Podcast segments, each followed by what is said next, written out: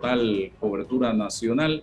Y también estamos a través de la señal de Instagram, eh, YouTube, TikTok, Twitter, Facebook y fanpage. Gracias. Hoy, como todos los martes, nos acompaña eh, Ana Matilde Gómez y todos los días está con nosotros eh, César Ruilova. Y vamos a tener la grata visita en sala de la nueva presidenta electa de la Cámara de Comercio, Industrias y Agricultura de Panamá, Marcela Galindo, y el presidente, ya terminando funciones de la Cámara de Comercio, José Ramón Casa, para hablar de temas nacionales, temas de país, en este momento crucial para la nación panameña. Muchas gracias por estar con nosotros y vamos a comenzar inmediatamente. Eh, José Ramón, eh, un poco y breve los logros de esta jornada al frente de la Cámara de Comercio. Hemos visto un renacer en el debate nacional de la Cámara de Comercio que en diferentes momentos de la historia de este país jugó un papel sumamente importante. Bienvenido. Muchas gracias, Álvaro. Muchas gracias a, todos los que nos sintonizan el día de hoy, Ana Matilde, César. Definitivamente que nosotros al inicio de, de esta gestión de Cámara de Comercio, eh, nos trazamos un plan de trabajo bastante ambicioso que iba orientado principalmente al rescate de la confianza, primeramente de todas las empresas miembros, de los colaboradores de las empresas, pero también del mercado y la sociedad, siendo muy consistentes y coherentes con nuestros mensajes para cada uno de los temas, pero también obviamente trabajando en, un plan que fuese orientado primeramente en lo que es el eje educativo a través del Centro de Formación Profesional y Desarrollo Empresarial. Por otro lado, también eh, llevar un control, un observatorio y monitoreo de eh, los indicadores socioeconómicos del país a través de Panamá Cuéntame, pero también a través de una campaña de rescate de los valores cívicos, éticos y morales de nuestro país.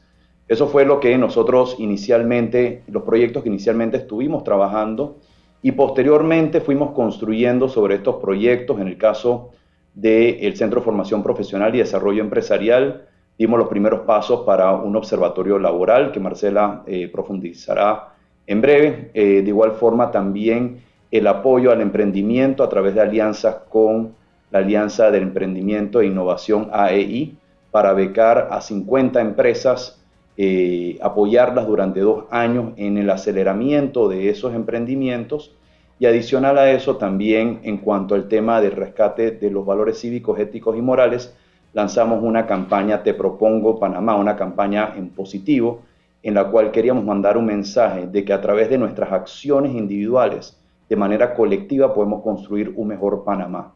Adicional a eso también iniciamos eh, los primeros pasos para la creación de un instituto, un centro de pensamiento y reflexión, para poder evaluar políticas públicas que se presentan, ya sea por el Ejecutivo o por el Legislativo, pero también a través del sector privado, de manera tal que podamos medir realmente el impacto a través de indicadores de desempeño socioeconómicos y todo eso va encaminado en este momento para darle continuidad eh, en lo que continuará bajo el liderazgo de Marcela Galindo.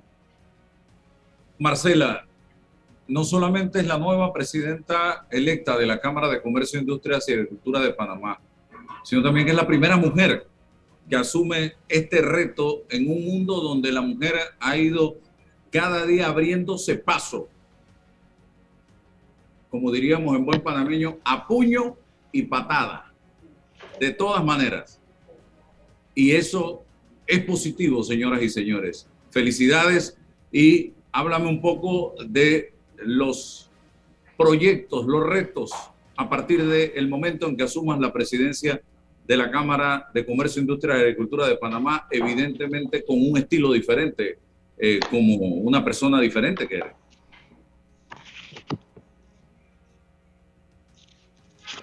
Está en mute. Micrófono, Marcela, por favor. El micrófono estaba apagado. Adelante. Sí, adelante. Sí, eh, buenos días a todos. Gracias Álvaro por la invitación. Como decíamos eh, antes de entrar al aire, eh, la verdad que es, es, es, un honor ser la primera mujer presidente de este gremio en 107 años de existencia. No es poca cosa, como decíamos, y como tú bien has dicho, esto es un camino que nos hemos abierto las mujeres a puño, a patada y a pulmón, ¿no? Em, definitivamente que José Ramón y yo hemos trabajado muy de cerca todo este año y para mí es muy importante darle seguimiento a los proyectos que él ha iniciado. Sin embargo, eh, digamos que los tres aspectos principales de mi agenda de trabajo serían el tema de la educación, el tema del apoyo al emprendimiento y un tema con el cual la Cámara ha tenido una deuda histórica, que es la igualdad de género. Eh, en el tema de la educación, estamos enfocados en la evolución del Centro de Desarrollo Profesional, de Formación Profesional y Desarrollo Empresarial. Y vamos a estar poniéndole mucho foco a lo que es la formación dual profesional en este sentido queremos iniciar en un plan de formación de los formadores. Es decir, las empresas que van a recibir a estos estudiantes para capacitarlos en formación dual necesitan tener un currículum también que cumplir y necesitan tener planes con objetivos concretos donde los estudiantes puedan entrar a aplicar los conocimientos adquiridos en las aulas. O sea, que sea algo más allá que un simple programa de pasantías como lo hemos conocido hasta el momento. Eh, en cuanto, como mencionó José Ramón, en cuanto al observatorio laboral, es un plan que vamos a continuar también. Ahí lo que queremos es acercar a la academia a la empresa privada, que la academia entienda cuáles son las necesidades de la empresa privada para que puedan empezar a formar a estas personas y a sacar a estas personas al mundo laboral. Y por el otro lado, también que los, que los estudiantes tengan una guía y sepan cuáles son esas carreras en las cuales hay oportunidad laboral, que tengan información sobre los salarios iniciales y puedan tomar decisiones en esas carreras donde en efecto hay oportunidad. Y no que entren a, estudiar lo mismo y lo mismo simplemente porque alguien les ha dicho o alguien les ha recomendado, sino que se informen en ese sentido, ¿no? Eh, también estamos eh, realizando todos acuerdos con diferentes instituciones educativas y con el CENACIT. Esta parte es muy importante porque con el CENACIT queremos desarrollar e implementar todo lo que es la ciencia, la tecnología y la innovación empresarial. Y ese tema de innovación empresarial se casa entonces con el pilar de apoyo al emprendimiento también, ¿no? En el apoyo al emprendimiento queremos ser una guía, queremos empezar con un programa de asesoramiento o tipo mentoring a los empresarios, a los emprendedores. Nos hemos encontrado mucho con que conocemos personas que tienen ideas de emprendimiento, pero muchas veces no saben por dónde empezar.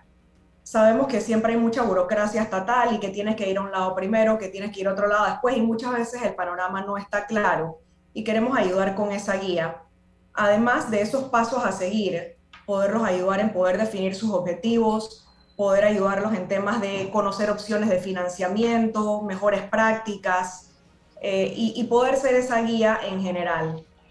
Y el último punto, como te mencionaba, no menos importante, es el tema de igualdad de género. Nosotros hasta el momento en la Cámara, digamos que no hemos implementado un, programa eh, de igualdad de género y, digamos que como estamos en Pininos, lo que queremos es implementar un, comité de igualdad de género en la Cámara, donde invitemos a los diferentes sectores de la sociedad que sí han estado muy metidos en este tema y entonces podamos entrar a identificar toda una serie de iniciativas que están en proceso, ver cuáles nosotros consideramos que son las que pueden ser de mayor impacto y entonces como Cámara entrar a apoyarlos o a replicar estas iniciativas. Bien. Ana Matilde Gómez, eh, vamos a darle la oportunidad aquí de aportar también, porque como país nos estamos enfrentando a temas muy puntuales en la agenda nacional. El tema de la corrupción. Hace poco salió Panamá en un informe de tres organismos como un país donde no le prestamos la debida atención al tema de la corrupción el tema del desempleo, la reactivación económica, la justicia y la institucionalidad, que es otra cojera más que tiene el país, el tema de la caja de seguro social, el tema de las elecciones que, a los que nos enfrentamos en el 2024 para hacer más de lo mismo o para romper esquemas. Ana Matilde, bienvenida.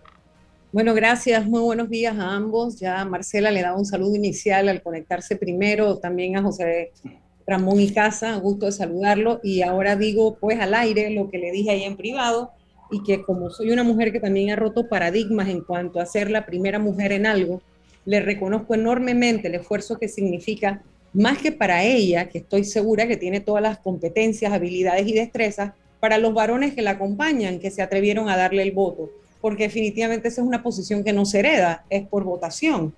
Y, em, y nos pasa siempre, si no hay concienciación en los varones que acompañan la gestión de una mujer, es, es poco lo que la mujer puede lograr porque necesita el voto de los hombres también, sobre todo en gremios, asociaciones o agrupaciones mayoritariamente compuestas por varones para que voten por las mujeres. Así que enhorabuena. El otro tema importante es que la Cámara de Comercio no, no es cualquier cosa. No, no, lo digo con respecto a, al nivel de importancia que puede tener por el nivel de prestigio de sus miembros o por la trayectoria de sus miembros. Lo digo por el impacto que tiene una agrupación relacionada con el sector que más impacta el Producto Interno Bruto del país o el PIB del país, el sector que tiene que ver con la economía, ¿sí? comercio, la industria, que la industria no es que es mucha en Panamá todavía, pero que tiene un gran potencial también y el tema, eh, todo el tema que tiene que ver con los servicios financieros y el comercio, el comercio en general. Entonces, es importante cuando uno escucha hablar, o debería ser importante, cuando se pronuncia un presidente o una presidenta de la Cámara de Comercio. Bueno, para mi sorpresa, mi grata sorpresa en el periodo José Ramón y Casa, creo que hasta le escribí alguna vez porque yo me quedaba muy sorprendida con algunos de sus pronunciamientos, porque era evidente que él estaba incursionando de manera crítica, de manera crítica a el tema de la institucionalidad, ya no solo a nivel de su Cámara, sino de cómo la relación, cómo funciona el país, impacta cómo van a funcionar su, actividad económica. ¿Sí? Es, eso es, es una relación simbiótica que si no se comprende, entonces cada uno anda por su lado y la cosa no funciona.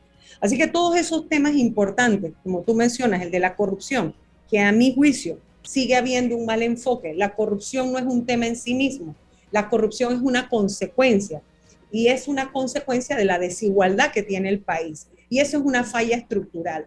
Yo, un poquito la pregunta que les quiero hacer a ambos es que, a pesar de ser Cámara de Comercio, Industrias y Agricultura, es poco lo que yo veo el mensaje o lo que incide la Cámara de Comercio en el tema que si bien es el menor porcentaje en el Producto Interno Bruto, o sea, de las actividades que agregan valor a la economía del país, la agricultura es la de menor impacto en lo que aporta, es la que mayor empleo genera. Yo me pregunto por qué la Cámara de Comercio es poco la incidencia que tiene en el sector agricultura cuando, o por lo menos no es lo que escuchamos. Entonces, como siempre hablamos de la corrupción y de lo demás, que no está de más hablarlo, pero lo voy a dejar para otra vuelta, me gustaría saber eh, cuál es el, a ver, cuál es el enfoque o cuál es, cuál es el nivel de importancia, cuál es el impacto, por qué la, la, poca incidencia que uno puede observar o cómo funciona eso dentro de la Cámara de Comercio. Ay, saludos César, que no te había saludado. Ya tomé nota, doctora, ya tomé nota. Adelante. Yo, yo primero. dejar, yo, no, yo voy a dejar que José Ramón empiece esa respuesta y yo la voy a terminar y ya van a ver por qué. Y tú primero, José Ramón, como dice el chiquito. bueno, muchas gracias Marcela por darme la oportunidad de, de comentar eh, primeramente sobre este sector que para nosotros en la Cámara es muy importante. Y coincido con Ana Matilde porque muchas veces cuando la Cámara de Comercio se pronuncia, pocas ocasiones lo hace en función al sector agropecuario.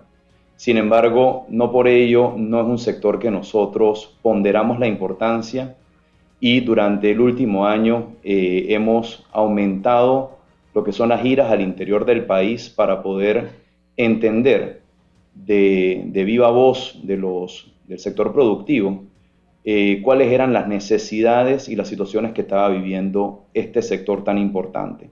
Es por ello que nosotros hemos mantenido reuniones con todas las cámaras de comercio a nivel nacional Hemos tenido también eh, reuniones con las distintas asociaciones como eh, ACEP, que es la Asociación de, la Comunidad de Productores de Tierras Altas, una, un gremio, una asociación muy importante de productores en nuestro país. al igual que con Anagán y otros como Anapor y Anavip, con quienes me voy a reunir la próxima semana. Y como bien usted indica, eh, licenciada Ana Matilde, eh, el sector agropecuario, si bien aporta el Producto Interno Bruto, poco más del 2%, creo que es 2.4% si no me falla la memoria, genera aproximadamente eh, alrededor de 300.000 empleos. Eso quiere decir que son 300.000 familias, sobre todo en el sector eh, rural de nuestro país, que dependen de esta actividad y de ello depende obviamente el sector secundario y terciario. Nunca olvidemos de que el sector primario, que está el sector agropecuario, genera obviamente una actividad comercial a los otros sectores, al sector secundario, al sector terciario. Y si nosotros obviamente no apoyamos al sector primario buscando ese balance económico de todos los agentes del mercado para que nosotros podamos tener eh, un mercado donde cada uno de los actores puedan coexistir, va a ser muy difícil eh, sostener lo que es el sector primario y por ende el sector secundario y el sector terciario se verían afectados producto de esa falta de apoyo. Quiero dejarlo hasta ahí para darle espacio también a Marcela para que comente un poco más sobre, sobre esto. Yo, diría que José Ramón está siendo un poco modesto en su respuesta, porque la verdad es que en su periodo de presidencia yo creo que ha habido un acercamiento con el sector primario como no lo había habido en años anteriores, o por lo menos en los años que yo tengo de estar en la Cámara. Eh, como bien él ha dicho, se, se, ha realizado un acercamiento con las diferentes cámaras de comercio del interior, con diferentes gremios y agrupaciones que tienen que ver con el sector primario. Eh, y hemos tocado mucho base con diferentes empresarios a lo largo del interior de la República. Eh, nosotros, ya yo antes de tomar posesión, realizamos una gira conjunta al interior eh, estuvimos de nuevamente con las diferentes eh, cámaras de comercio del interior, con empresarios, y la verdad que es muy interesante para nosotros como capitalinos, porque eso es lo que somos y, y que conocemos nuestro, digamos, nuestro entorno. Es muy interesante reunirnos con ellos, conocer sus necesidades, ver su perspectiva y poder tomarlo nosotros en consideración también. Y mediante estas eh, acuerdos de colaboración que realicemos con ellos, yo creo que se pueden dar cosas muy interesantes para el país. Una de las cosas, como bien hemos mencionado, ya José Ramón tocó el tema del agro, pero yo diría que hay, que hay más todavía. Yo creo que hay una necesidad de desarrollar polos eh, económicos a lo largo del país, poder descentralizar un poco lo que está sucediendo en la ciudad capital, volver a llevar recursos al interior eh, y generar actividades eh, que reactiven económicamente el interior del país y que generen empleos en el interior del país.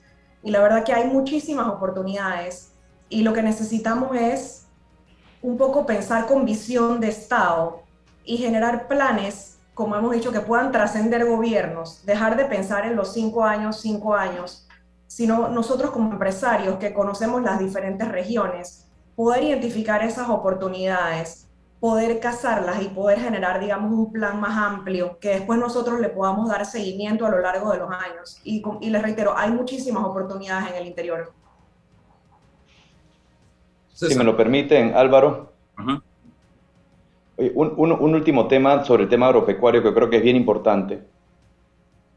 Muchas veces nosotros cuando hablamos del, del sector agropecuario, eh, digamos, hay ciertos cuestionamientos por la falta de incorporación de, inversión y tecnología, de innovación y tecnología, quería decir, en este sector y por ende la productividad eh, del, sector en algunos rubros y en algunos eh, productores puede que no sea competitiva con el mercado internacional. Pero esto hay que analizarlo también de una perspectiva de lo que ha sucedido en los últimos 12 eh, años y cuidado, nos podemos ir más atrás. Y la realidad es que no ha habido, digamos, por momentos, las condiciones para construir confianza en el sector productivo para que invierta, obviamente, en innovación y tecnología y que aumente su capacidad productiva, producto, obviamente, de lo que han sido eh, importaciones a destiempo o importaciones eh, desmedidas, que ha generado una situación muy complicada del mercado donde eh, por momentos ese sector productivo ha perdido su inversión. Y al perder su inversión, y me pongo en el zapato de ellos, y creo que cada uno de los, empresarios, y, también porque no todos los panameños podremos entender, que en el momento que uno invierte, uno invierte con la expectativa de sacar por lo menos la plata que metió. Y ojalá, si el mercado así lo favorece, algo de rentabilidad, una rentabilidad razonable. Pero cuando uno invierte en un mercado y obviamente pierde el dinero, simplemente pierde la confianza en el mercado y empieza a moverse a otro tipo de inversiones. Y por eso hemos visto también en el tiempo que se ha ido reduciendo la capacidad productiva en el sector agropecuario. Creo que es importante eh, que trabajemos juntos, de la mano, en una estrategia agropecuaria nacional, como se viene realizando eh, en este momento, algunas consultas, y que fue eh, uno de los grandes acuerdos que salió del pacto del Bicentenario. Creo que teniendo estableciendo reglas claras que construyan confianza en el productor, en los inversionistas, vamos a tener obviamente eh, un sector agropecuario mucho más robusto, más eficiente y más competitivo. ¿Puedo terminar el punto, Álvaro? Entonces, todo esto, todo esto me lleva entonces a preguntar qué tanta importancia, o sea, qué tanta incidencia tiene toda esa estrategia que puede trazar la Cámara de Comercio respecto a las políticas públicas, es decir, qué tanta comunicación hay con el gobierno para que los gobiernos escuchen lo que está haciendo la Cámara y la Cámara con esa estrategia, en este caso se habló del sector agropecuario, la posibilidad de la agroindustria, el desarrollo de otras eh, alternativas eh, de, inversión relacionadas con eh, lo agropecuario, ¿qué tanto de eso impacta? O sea, ¿cuánta comunicación y apoyo o cuánto, cuánto escucha el, el sector público en esa, para que este binomio sea importante para el país? O sea, la relación me refiero a lo que dice el sector privado respecto a las decisiones que se toman para establecer políticas públicas al respecto. Uno, por favor. José Ramón. Eh, no escuché el, inicio de la pregunta porque ando teniendo problemas de retroalimentación y me tengo que desconectar el, audífono, pero eh, entiendo que la consulta va en función a qué tanto el gobierno eh, escucha la Cámara y eh, procede obviamente a atender algunas de las recomendaciones. Mire, eh, nosotros nos hemos trazado para el quinquenio 2019-2024 el documento Agenda País. El, agenda, el documento Agenda País desarrolló cuatro grandes áreas, el área de educación de calidad, el área de salud y seguridad social, el área de institucionalidad democrática y el área de desarrollo económico sostenible. Y en el área de desarrollo económico sostenible nosotros definimos dos grandes grupos, los dinamizadores y los habilitadores de, eh, de la economía panameña. Y hemos desde, desde el año 2019, a través del documento Agenda País, y refiriendo específicamente a este gobierno, hemos estado presentando eh, planes y acciones en función, obviamente, a poder tener un crecimiento económico sostenible, primeramente, y, ¿por qué no?, acelerado. Y en ese sentido hemos trazado distintas acciones a través de distintas mesas. Algunas de ellas han sido acogidas, otras de ellas probablemente no han sido favorecidas.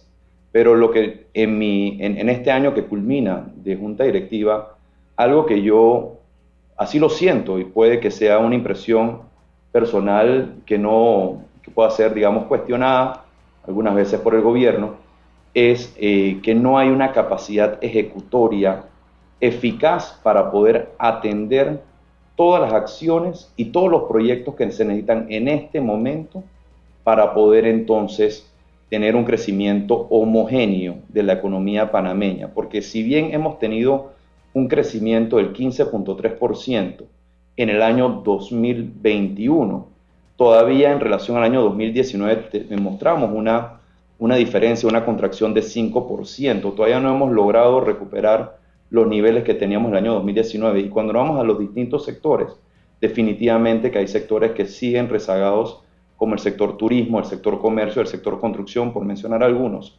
Y eso se debe precisamente a que no hemos podido como país, gobierno, sector privado, eh, implementar de manera rápida, eficaz, las distintas acciones que se han presentado. Y lastimosamente el tiempo se agota porque empiezan los tiempos políticos donde, eh, como ya sabemos, se empieza a ralentizar lo que es la implementación de algunas de estas acciones. César. Buenos días Álvaro, doctora Ana buenos días, José Ramón, buenos días, Marcela, buenos días, buenos días a todos los que nos escuchan en la mañana de hoy. me quedé, me quedé mm, con eh, la nota del Instituto o Centro de Reflexión sobre Políticas Públicas. Interesante, un espacio de pensamiento, un espacio de debate. Y, entendiendo, yo sostengo que nuestra diferencia eh, sobre los estados y sociedades de primer mundo es que ellos identifican sus problemas, saben dónde están sus problemas y por supuesto que encuentran vías o tratan de solucionarlos, identificar los problemas. Y estos centros de reflexión nos pueden ayudar a identificar nuestros problemas. Pero históricamente este país ha estado dividido. Cada sector, cada área mira el problema desde sus ángulos y de sus intereses. ¿Cómo hacemos para generar empatía con un problema llamado desigualdad social que es histórico, que es evidente, que es latente? cómo ese problema se pudiese abordar desde este centro de reflexión. ¿Qué, visión tiene la Cámara de Comercio, Marcela, sobre el gran problema de la desigualdad social en este país?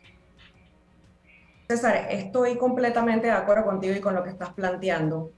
Yo, yo creo que, mira, la, la, importancia de poder generar esta, estas políticas públicas de Estado desde un centro de pensamiento que, realmente esté pensando en qué es lo mejor para la ciudadanía, qué es lo mejor para el país, quitándose de encima cualquier, cualquier vestidura o cualquier vestimento que uno pueda tener eh, desde el punto de vista político, ¿no? Entonces, en este sentido, yo creo que tenemos una oportunidad de oro de poder impulsar estos temas. Y tú has mencionado algo interesante. Justo ayer comentábamos, cuando estábamos hablando de la caja del Seguro Social, y decíamos, parte del problema es que a la ciudadanía no le duele, la ciudadanía no lo siente. A ver, los jubilados hoy día están recibiendo su jubilación, pero si seguimos como vamos, simplemente un día no la van a recibir más. Entonces necesitamos generar esa conciencia en la población de que entiendan que hay problemas que aunque no, nos impacta, no les impacte directamente en este momento, va a tener un impacto profundo en sus vidas más adelante.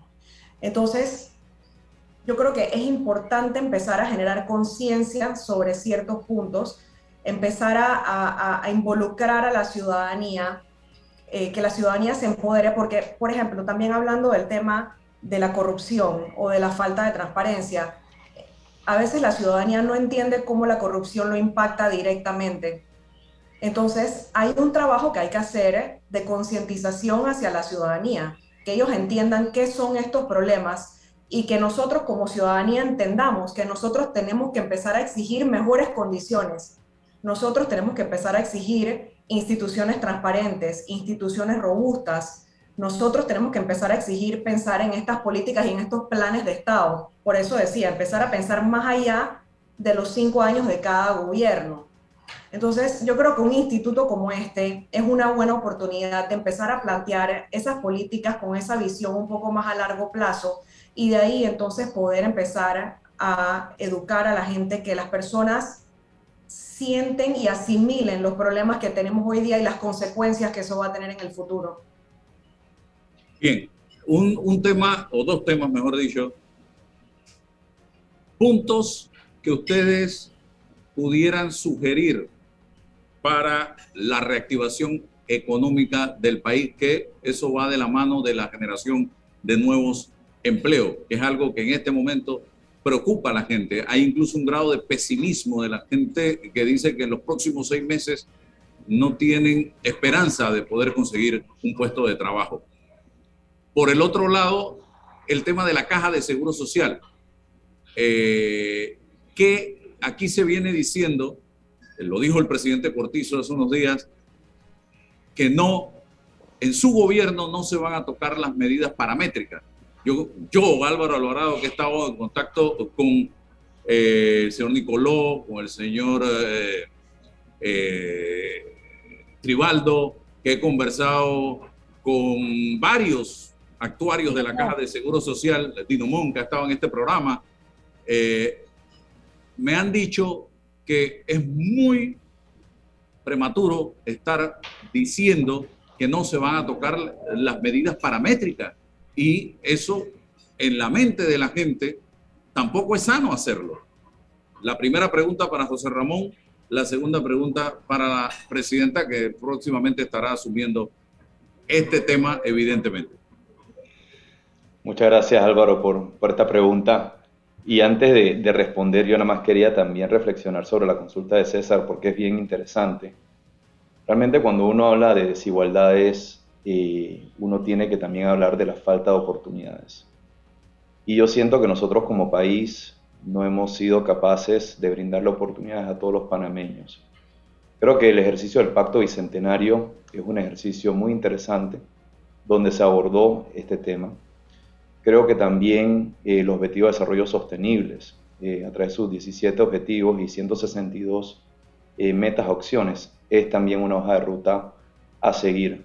Pero creo que todo empieza, Álvaro, con la educación y una educación de calidad, en función de la cobertura, en función de la calidad de educación, en función de la infraestructura y en función obviamente del acceso a la tecnología y telecomunicaciones. Porque si nosotros obviamente logramos educar a nuestra población estudiantil, le vamos a dar las herramientas para que ellos tengan las oportunidades para un empleo decente o para emprender e innovar y que ellos puedan obviamente salir adelante de esa desigualdad y esa pobreza que alcanza un porcentaje importante de nuestra población.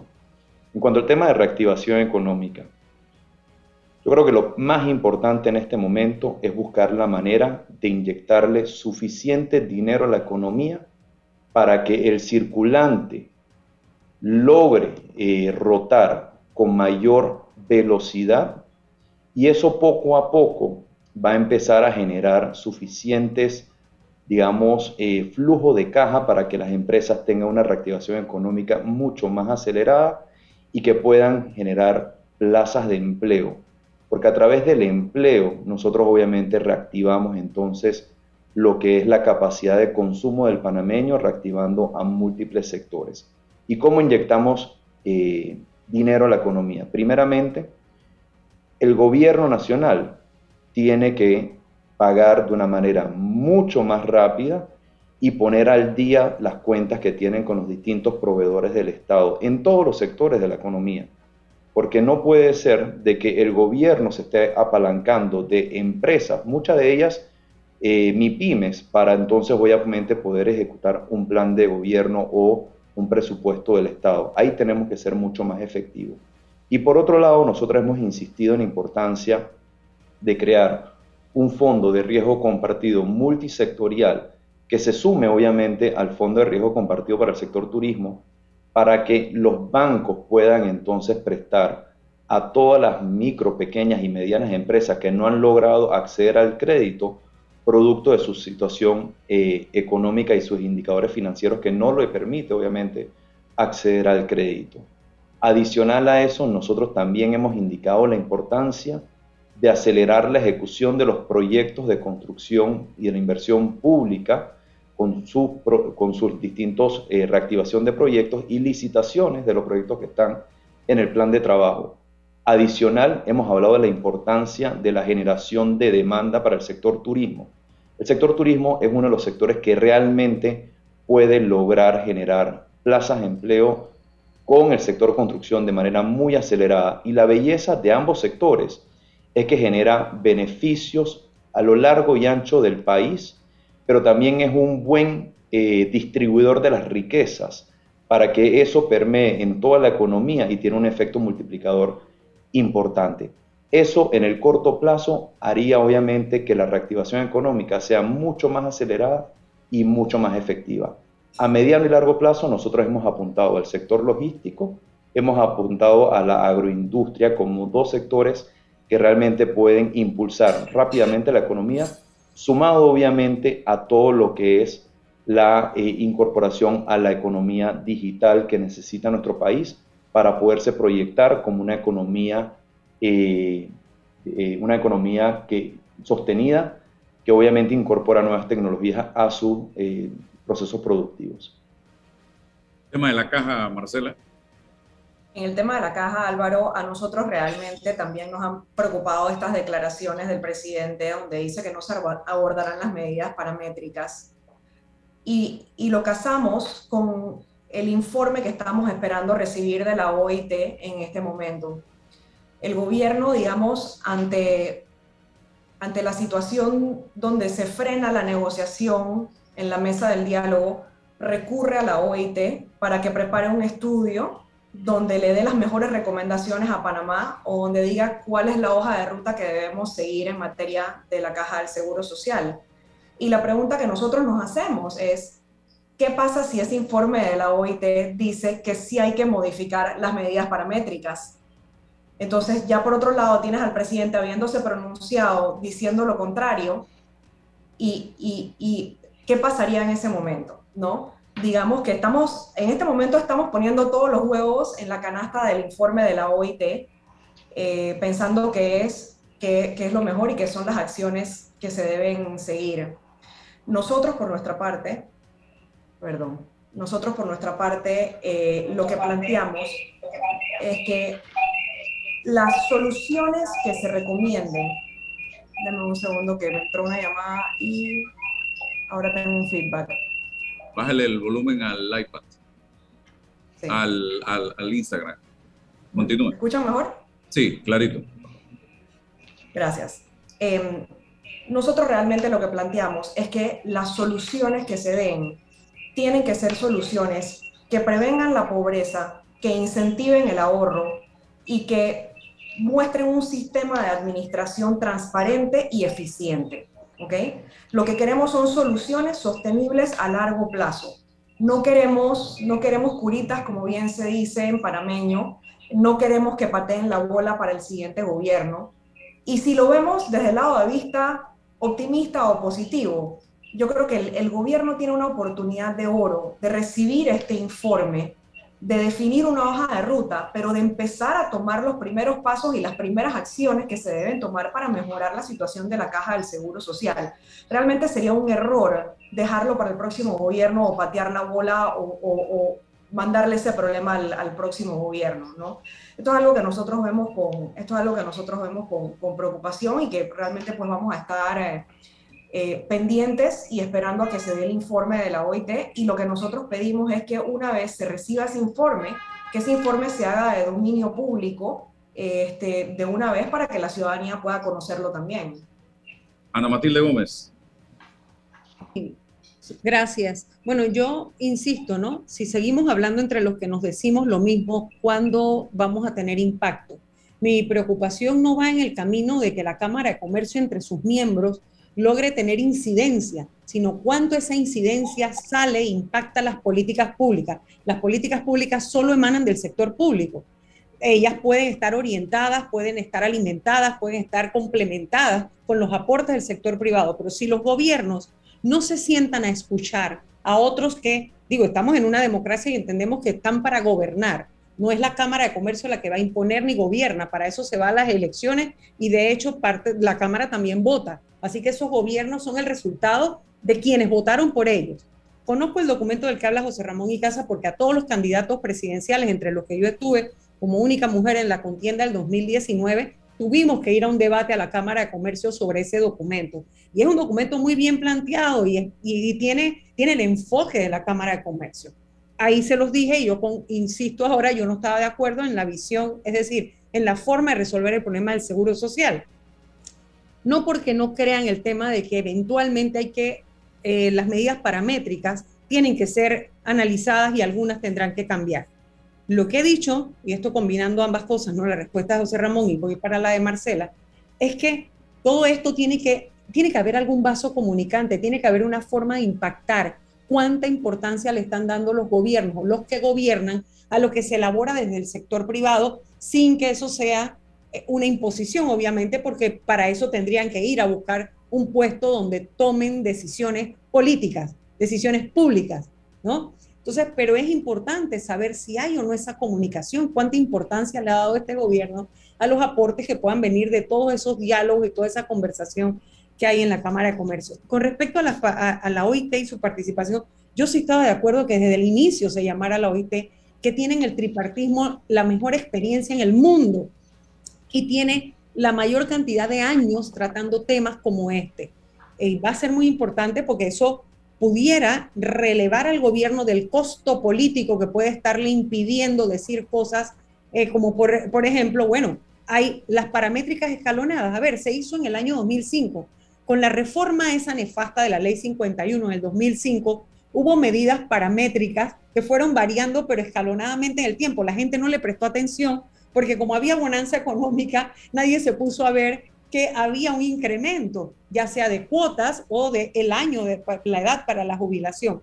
Y seamos honestos. A ver, yo te, voy a cumplir ya 60 años y yo, bueno, este año, si Dios me lo permite, y yo me siento plenamente productiva.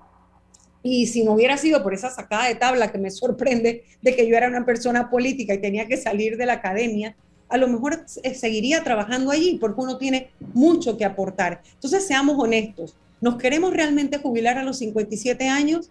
Lo que ocurre es que como no hay en el país una ley de indexación de los salarios, es decir, que los salarios vayan creciendo a medida que crece la inflación, para decirlo de una manera sencilla, como no tenemos una medida anticíclica para el tema de la inflación, como no hay una ley general de sueldos para el sector público, todos esos factores inciden en que la gente, bueno, mete sus papeles, se jubila, porque el ingreso de la jubilación se convierte, y así deben estarlo haciendo sus padres o, los abuelos, los que los tengan vivos, el ingreso de la jubilación se convierte en un aumento salarial porque tú sigues trabajando pero tienes el complemento de la jubilación. Entonces, todas esas distorsiones son las que hay que hablar con honestidad en una mesa, sin ningún tipo de temores de costos políticos, sino hablando con la verdad y con la transparencia que amerita un tema que nos impacta a todos. Porque de colapsar el seguro social, lo que sí le digo es que colapsa la economía panameña. No seríamos ni el primer país, lamentablemente no seremos el único que tendrá eh, crisis en su sistema de pensiones y que el sistema de pensiones haya arrastrado una crisis política que haya derrocado gobiernos. José Ramón. Sí, mira, eh, yo quiero, quiero referirme al tema de la Caja del Seguro Social porque realmente es un tema muy delicado.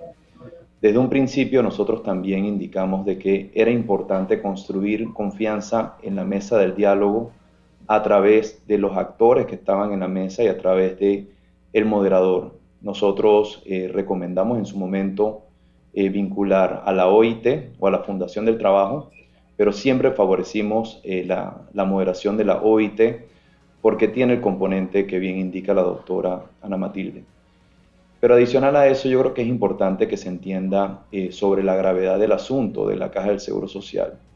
Cuando se construyó este modelo, modelo basado obviamente en que los que estaban trabajando en el sistema aportaban para un fondo de jubilación para aquellas personas que eh, estaban por jubilarse o ya se encontraban jubiladas, con la esperanza de que cuando a ellos les tocaba su jubilación iba a haber fondos para pagarle dicha jubilación.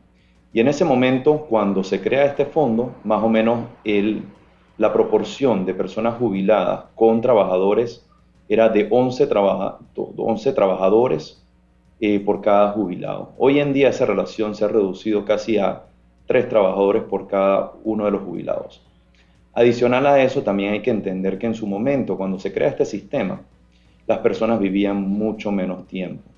Hoy en día, de hecho, eh, no solamente las personas eh, viven más tiempo, sino que casi que duplican lo que termina en promedio, duplican lo que terminan recibiendo eh, como en concepto de jubilación de lo que aportaron. ¿Qué significa eso?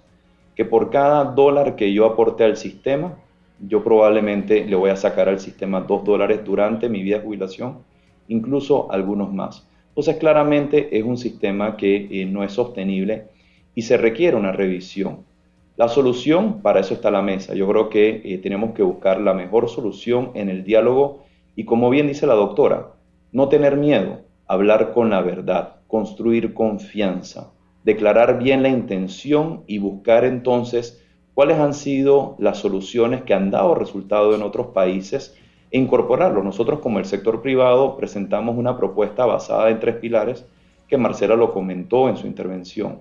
Pero eso no está escrito en piedra. Yo creo que nosotros tenemos que sentarnos y buscar una solución. Lo que no puede ser es simplemente no discutir el tema, esperar hasta el año 2024, donde ya en el año 2024 se agotan por completo las reservas y en ese momento vamos a tener que meternos la mano en el bolsillo, todos los panameños, a través de los tributos que aportamos al gobierno central por casi mil millones de dólares. Y se estima que durante ese quinquenio, si no se resuelve el problema de la caja del Seguro Social, le costará a todos los panameños 7.500 millones de dólares. Eso quiere decir que son 7.500 millones de dólares que no vamos a tener para inversión pública y eso empezará a generar obviamente una gran presión a las arcas del Estado y una gran presión obviamente a la poca capacidad que tendrá el gobierno del próximo quinquenio de atender las grandes necesidades que tienen todos los panameños. Permíteme decir algo nada más al respecto para cerrar. Yo quiero dejar sentado que mi, mi, mi concepción respecto al sistema de pensiones es la necesidad de que en el país, mientras haya desigualdad, nosotros necesitamos un sistema solidario. ¿Cómo lo vamos a recomponer? Ese es lo que debe ser el gran debate. Nosotros nos merecemos un sistema solidario que definitivamente en el gobierno el presidente Torrijos recibió un golpe en la cabeza con la división al subsistema de las cuentas individuales, separando, por supuesto, un mixto de un de, beneficio definido. Entonces, eso, eso lo debemos revisar, claro que sí. Y mire, y yo lamento que no se haya tomado en cuenta, porque no veo que se, que se hace mención a ello, los académicos en la Universidad de Panamá trabajaron alrededor de 16 propuestas de implementación paulatina para atender el tema y volver al modelo solidario. Así que yo, ojalá eso se tome en cuenta y, se reconsidere, porque yo sí creo que hay salidas. Eso es lo que quería dejar, Álvaro, gracias por, por la oportunidad y a ambos por escuchar, ¿no? Yo, yo sí creo en un sistema solidario, sobre todo en un país con tantas desigualdades. César, ¿algún uh, elemento adicional? Claro, claro que sí. Eh, de, desde la teoría política, el concepto de sociedad civil eh, nace para separarlo de todo lo militar. Eh, ahí nació el concepto de sociedad civil, pero hoy, en la actualidad, cuando uno habla de sociedad civil, ya no lo separa de lo militar, sino de lo eminentemente político. Y por eso que el discurso de los políticos dice, es que ustedes como sociedad civil no van a buscar votos. ¿Qué legitimidad tienen ustedes como sociedad civil si no buscan votos? Entonces estamos empantanados en una descalificación histórica y hablo de los gremios, de los gremios, de la gente que se dedica a la vida gremial para ser patria.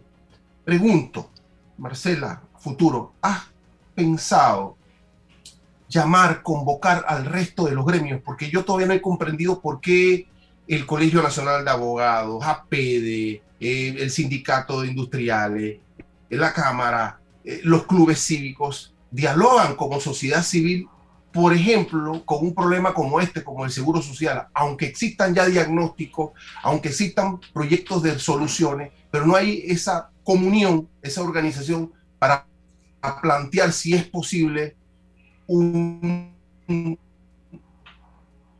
mensaje bueno, a la sociedad. Yo quisiera, yo quisiera agregar algunos puntos eh, y casando un poco las ideas, eh, casando un poco las ideas, eh, tocando un poquito el, el, tema de lo que comentaba eh, la profesora Ana Matilde, de lo de la incidencia de la Cámara, el tema del mensaje como sociedad. Yo creo que en los últimos años la Cámara de Comercio eh, ha cambiado un poco su actuar, ha salido un poco, digamos, de su burbuja de defensa de la empresa privada. Y como ustedes bien han visto, nos hemos empezado a enfocar un poco más en estos temas de relevancia nacional, entendiendo que si estos temas de relevancia nacional van bien, se manejan bien, a todos como sociedad nos va a ir bien. Llámese empresa privada, llámese la persona, el individuo, al gobierno. Eh, pero todavía hay un trabajo que hacer con los mensajes, definitivamente, ¿no? Eh, eh, aquí el, el, presidente de ICASA no me dejará mentir, es que un dicho que dijo un, un expresidente de la Cámara, eh, que los empresarios hemos sido buenos cuidando nuestros negocios, pero no hemos sido buenos cuidando al país. Yo creo que nosotros como empresarios tenemos que salirnos de esa zona de confort de nuestros negocios, como bien estamos haciendo, empezar a pensar en el país, y nosotros como Cámara de Comercio tener esa responsabilidad de seguir mandando esos mensajes elevados, esos mensajes de, de Estado, ¿no? eh, y poder de esa manera empezar a unificar el mensaje de la sociedad. Ya lo mencioné, tenemos que empezar a pensar en qué es lo mejor para la sociedad, qué es lo mejor para el país. Y de esa manera entonces que ese mensaje empiece a permear hacia abajo, hacia el resto de la ciudadanía, para que cada uno de nosotros como individuos nos adueñemos de ese mensaje y exijamos lo que nos merecemos como sociedad. Y no que nos dejemos llevar en la ola que nos hemos venido dejando llevar los últimos años, donde digamos el gobierno es el que marca un poco la pauta y la sociedad baila al ritmo de esa pauta que le marcan, sino que nosotros como sociedad empecemos a decir, espérense un segundito, esto es lo que nosotros queremos y los gobiernos están para, para trabajar en función del beneficio de la sociedad, ¿no? Entonces, en, en, efecto, todavía hay trabajo que hacer con esos mensajes, pero yo creo que a través de la Cámara de Comercio nosotros hemos asumido esa responsabilidad eh, y estamos dispuestos a elevar nuestras voces, a seguir mandando esos mensajes, a seguir cuestionando, a seguir dialogando con el gobierno, porque los canales de comunicación siguen abiertos. Eh, evidentemente habrá puntos en los cuales estamos de acuerdo, habrá puntos en los cuales tenemos visiones diferentes, pero es importante siempre poder tener la capacidad de sentarnos, conversar y ver cómo podemos llegar a acuerdos en esos puntos en los cuales tenemos visiones diferentes, porque al final del día es para el beneficio del país. Aquí no estamos pensando en un gobierno, en el gobierno de turno, tenemos que dejar de pensar en los intereses de las empresas, tenemos que pensar como sociedad en el beneficio del país y empezar a elaborar ese tipo de mensajes y que la ciudadanía se los adueñe y los replique.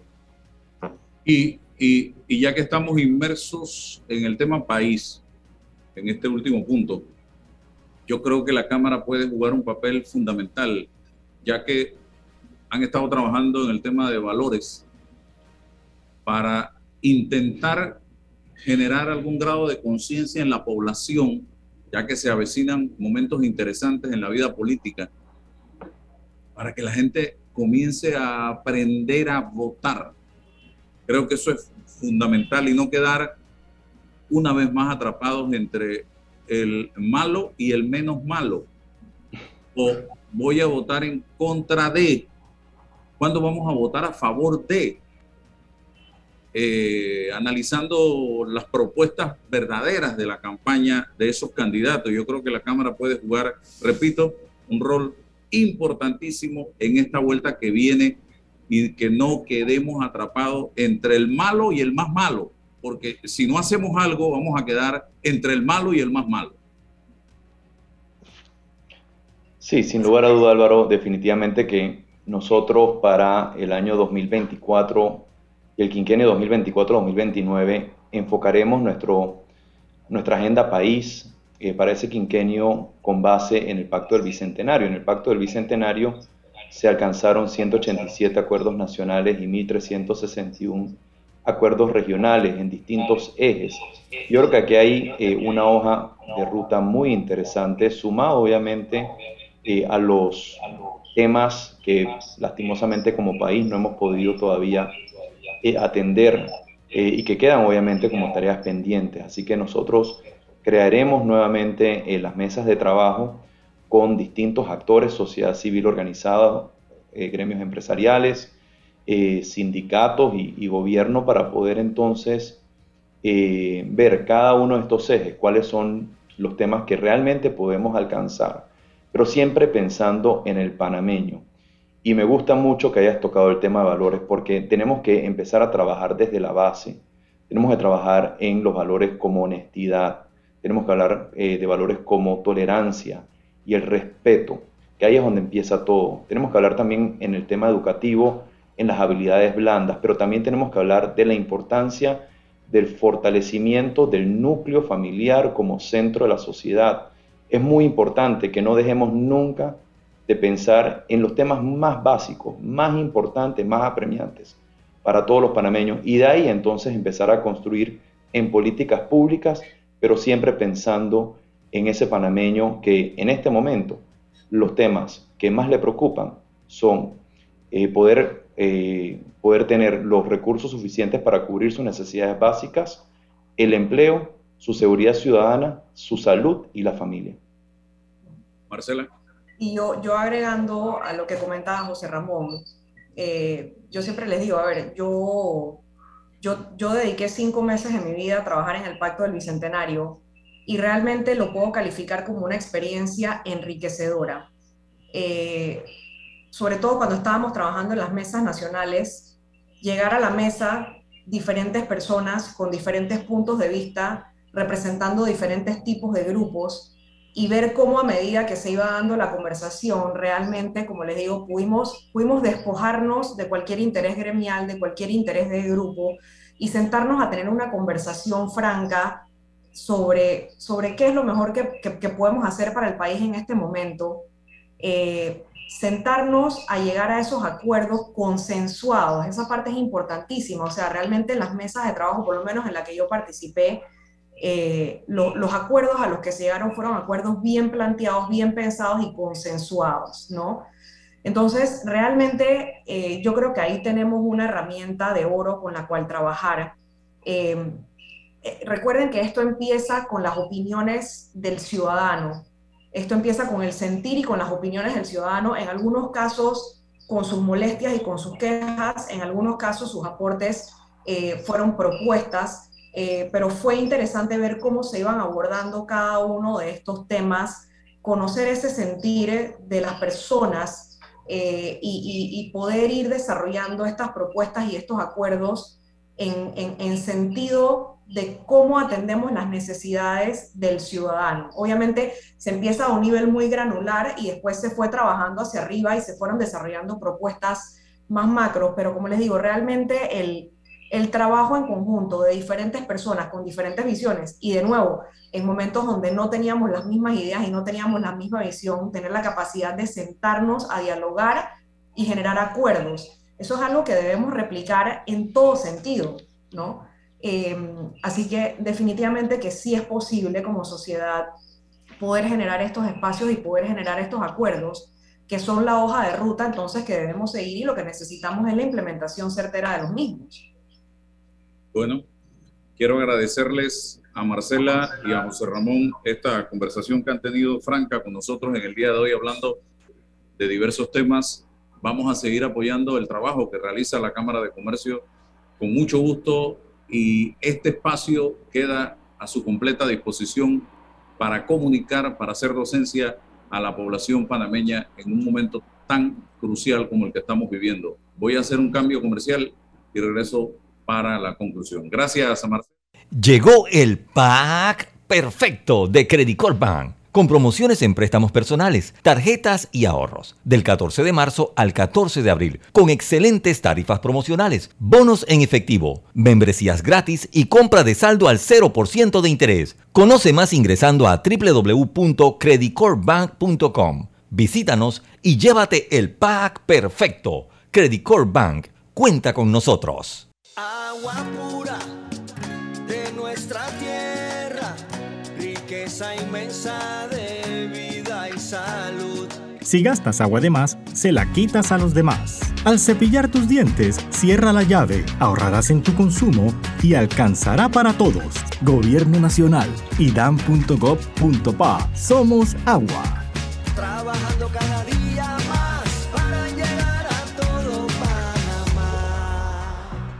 Hola amigos, hoy les contaremos en cuatro sencillos pasos cómo lograr sus metas ahorrando con caja de ahorros. Paso 1. Determina la cifra que puedes ahorrar y lleva un control de tus gastos. Paso 2. Plantéate una meta. Paso 3. Abre una cuenta de ahorros en caja de ahorros que tiene para niños, jóvenes y adultos. Paso 4. No te lo gastes todo y ahorra para el futuro, porque con esfuerzo puedes lograr todo lo que te propongas. Caja de ahorros, el banco de la familia parameña.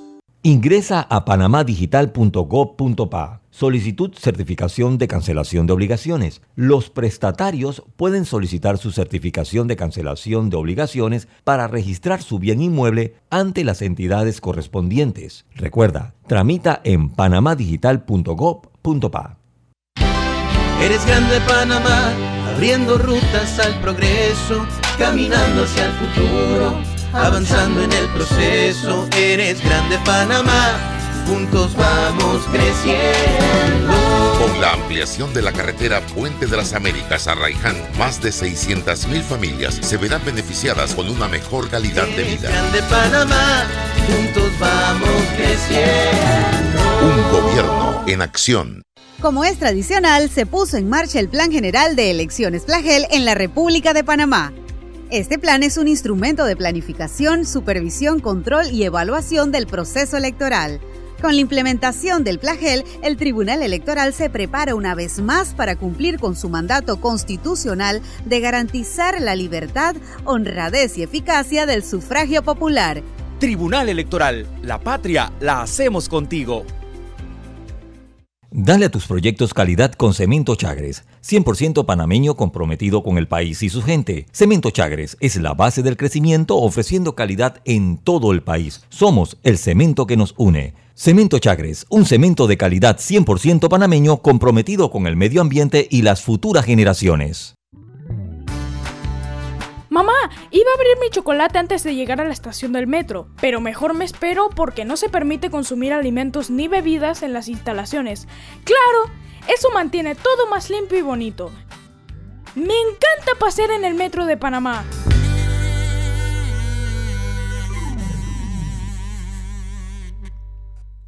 En Panama Ports sabemos que el deporte es fundamental para la salud física y mental de niños y adultos. Por eso apoyamos el deporte nacional. Orgullosos de nuestro equipo de trabajo, comprometido con todos los panameños. Está escuchando El Temple de una voz que habla, sin rodeos, con Álvaro Alvarado.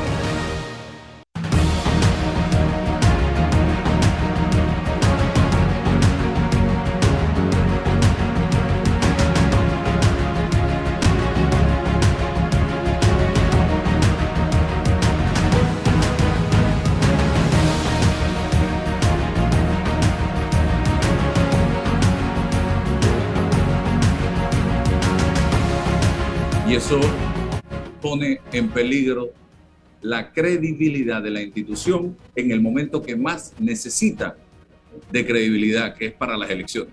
Lo que, pone en peligro, lo que pone en peligro son los resultados democráticos. Exacto. Porque, porque ya la credibilidad de ellos ha sido lesionada. Entonces, ellos sin credibilidad como árbitro, eso es como ir a un partido en el que todo el mundo está dudando de lo que el árbitro va a hacer. Ir a un juego de fútbol, con, con todo el mundo quiere darle pelonera al árbitro. Entonces, Sí, exactamente. Cierre, don César. Sí, bueno, eh, interesante escuchar la, la- opinión de los líderes de la Cámara de Comercio y, e interesante también la transición, la salida de, de José Ramón, la entrada de Marcela, de la retoma de, de- de sus, lineamientos generales y, y- por supuesto, pues la impronta que Marcela como nueva líder de- de- del gremio le va a imponer. Eh, eh, Estos son ejemplos positivos para el país de participación en la vida gremial, en la sociedad civil, de cara a confrontar y afrontar los problemas históricos, permanentes y profundos que mantenemos como sociedad, mantenemos en lo político, en lo social y por supuesto en lo económico. Hay un reto por delante y la idea es ir sumando inteligencia, buenas voluntades para aportar a la vida nacional. Gracias, licenciada Matilde, gracias, don César, y a todos ustedes por su sintonía. La información de un hecho se confirma con fuentes confiables y se contrasta con opiniones expertas. Investigar la verdad objetiva de un hecho necesita credibilidad y total libertad. Con entrevistas que impacten, un análisis que profundice